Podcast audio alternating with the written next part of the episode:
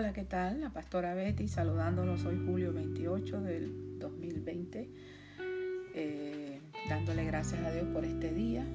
Mirando por mi ventana veo el cielo medio nublado, pero siempre después de las nubes, por lo, por lo menos es lo que he visto en estos días, después viene el sol. Qué bonito, ¿verdad? Mirando el cielo veo las nubes. Eh, y yo quisiera hablarles de, de eso, del cielo nuevo y la tierra nueva que nos habla la Biblia. Qué esperanza bonita saber que los que le servimos a Dios, los que estamos en Cristo, vivimos con una esperanza.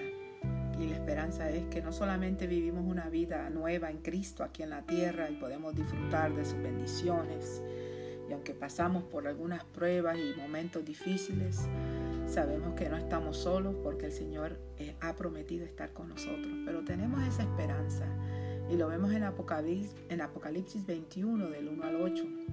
No voy a leer todo el pasaje para reducir el tiempo de esta grabación, pero lo lindo es que dice Juan, el apóstol que tuvo esta visión, dice, vi un cielo nuevo y una tierra nueva, porque el primer cielo y la primera tierra pasaron y el mar ya no existía más.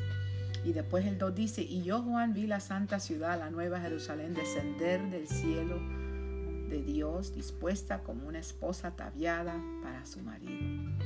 Y qué bonito usted sigue leyendo, ¿verdad?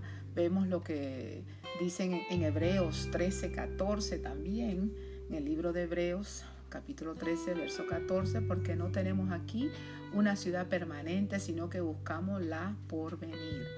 Creo que todos hemos oído lo hermoso que, que era el jardín del Edén. También eh, Muchos de nosotros hemos podido ver lugares hermosos, unos jardines preciosos. Recuerdo de haber visitado por primera vez cuando era niña la Casa Vizcaya, que está en Miami, muy precioso, unos jardines increíbles. He tenido el privilegio de viajar y ver lugares como el Gran Cañón, ver la, la represa, una de las siete maravillas modernas que está llegando hacia Las Vegas, muy hermosa, pero nada se va a comparar con lo que Dios tiene preparado para nosotros. Y es tan bonito saber que hay, hay una promesa de cielo nuevo y tierra nueva. Y mira lo que dice en 1 Corintios 2.9. Antes bien, como está escrito, cosas que ojo no vio, ni oído oyó, ni han subido en corazón de hombre, son las que Dios ha preparado para los que le aman.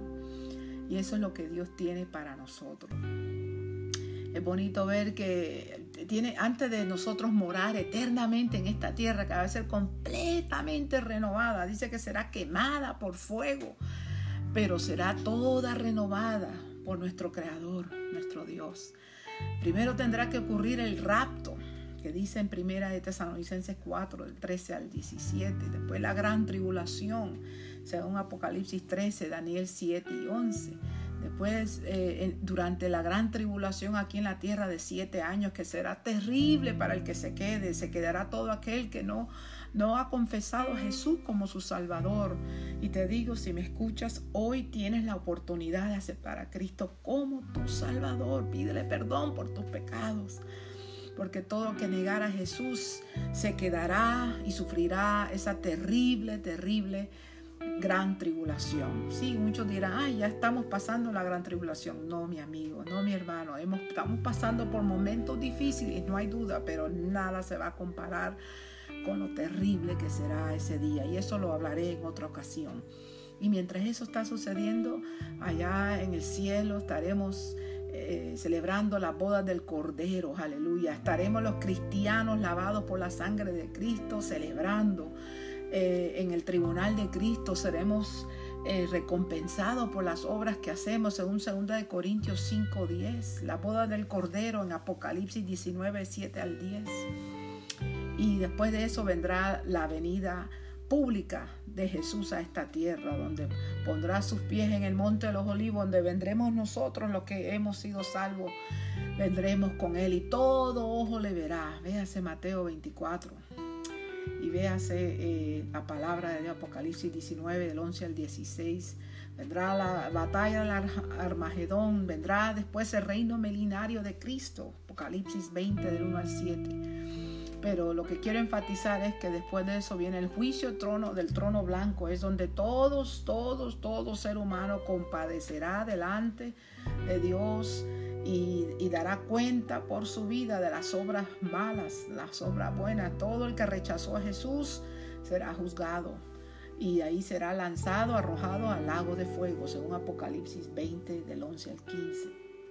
Pero hoy quiero hablar sobre esto de nuestra esperanza de tener un cielo nuevo y tierra nueva. Y cuando yo leí esto, o sea, por muchos años le sirvo a Dios y siempre me habían dicho mar de cristal, calles de oro, pero no va a haber mar de cristal, habrá un río. Y, según algunos de los más grandes eh, teólogos, eruditos de la palabra, Anthony Hoffman, Henry Morris, Randy Alcorn, eh, hablan de que no habrá mar, nadie sabrá por qué. Dios es soberano y Él quiso poner un río que será clarísimo, precioso, dice.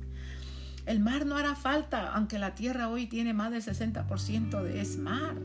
Nuestro cuerpo tiene agua, más de un 60%, pero al tener un cuerpo transformados, porque hemos sido lavados por la sangre de Cristo, dice la Biblia que tendremos un cuerpo glorificado, un cuerpo transformado. Ya no tendremos necesidad del agua. Y el agua que sirve hoy en la tierra, eh, sirve ecológicamente para, ¿verdad?, regar eh, la tierra. Y también tiene sal que preserva, ¿verdad? Pues no va a hacer falta la sal porque ya no necesitamos preservar nada, todo será perfecto, nada se va a dañar, nada se va a pudrir, porque dice la Biblia que tendremos cuerpos glorificados, aleluya y tendremos un cuerpo donde no se va a pudrir, donde no moriremos. Y eso es la esperanza del creyente. Y quizás no sabemos, pero dice la Biblia claramente que no habrá mar. Así que para los que nos gusta, no se ponga triste. Dios proveerá lo mejor. Y dice que habrá un río en la Nueva Jerusalén. Apocalipsis 22.3 también habla, de, eh, perdón, antes de eso dice que el, el río, ¿verdad? Fluirá un agua dulce. Aleluya. Eh, Apocalipsis 22.3, no habrá más maldición, la maldición será removida, la maldición que se encuentra en Génesis 3, del 17 al 19.